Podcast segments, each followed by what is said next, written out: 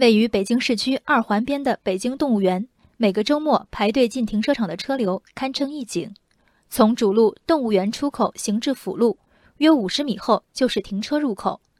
整条停车排队通道以铁栅栏与行车道隔离，加上一名严厉的管理员，车辆不可能中途加塞儿进入等待队列。停车场用上百米铁栅栏，至于吗？设想一下，每辆车里都有一个起床已久、等待已久的焦灼孩子。和至少一个焦灼的家长，这时候来个插队进场的，你孩子急着看老虎熊猫，我孩子就不是孩子吗？世界大战一触即发，在距离北京动物园约十七公里处的北京天坛医院，有人挑战的正是将心比心的朴素准则。几天前，严女士驾车在天坛医院门口排队半小时，八点四十分左右，距离停车场入口还有不到二十米。此时，一辆黑色帕萨特称有急事儿，向严女士要求加塞儿。在被明确拒绝后，一名黑衣男子下车，坐上了严女士车的前发动机盖儿，帕萨特借此成功加塞儿。严女士随后将行车记录仪拍下的视频发至网上。昨晚，当事帕萨特的驾驶者王女士回应，因为母亲生病，情况紧急，其父亲下车做出了不合适的举动，希望通过媒体向公众致歉。与人为善，何尝不是付出成本与收效的一场权衡？工作日早高峰时间，在一家拥挤的三甲医院门前排队半小时，无论病患是自己还是家人，排队者的心情可以想见。你的病是病，我的病也是病；你的家人是家人，我的家人也是家人。那么，为什么我等的死去活来，你偏偏等不起？对这些情绪临界的等待者。什么语言或画面能唤起恻隐之心？是旁边车窗内待产妇显然的紧急，甚至事故受害者肢体损伤的视觉刺激。总之，一定不是一句简单的“我妈妈急着看病”。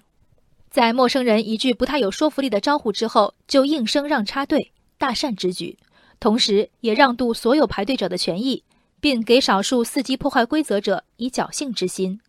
不让似乎更符合常理。去医院不是去动物园，要证明普通队列里的一人比另一人更紧急，实在困难。因为真正紧急者都在急诊室、救护车和绿色通道上。指责严女士冷漠者，也许都有着一帆风顺的人生，从不需要经历停车场门口度秒如年的烦闷。而直到这一刻，这还是一起关于规则和秩序的纠纷。直到被拒绝的帕萨特最终以人肉为盾加塞儿，这下。我们该说说道德了。以肉身挡住正常排队车辆，以便自己女儿插队入列的男子，是抱着必胜的信心下车的。这份信心叫做“谅你也不敢撞我”。严女士的确不敢撞他，他的人性成了他的软肋。哪怕是被动的善，利用他人的善胁迫其受损，这是急着看病吗？这是无赖。这一刻，回想动物园门口的栅栏。简直要称管理员先知，十万火急的遭遇人人会有。拿着真凭实据好好说话。第一辆车不让加塞儿，问第二、第三辆，哪怕问到第十辆车才同意，你仍然靠别人的牺牲赚到了时间。更着急的情况，哪怕找停车场管理员协调，甚至违停路边呢？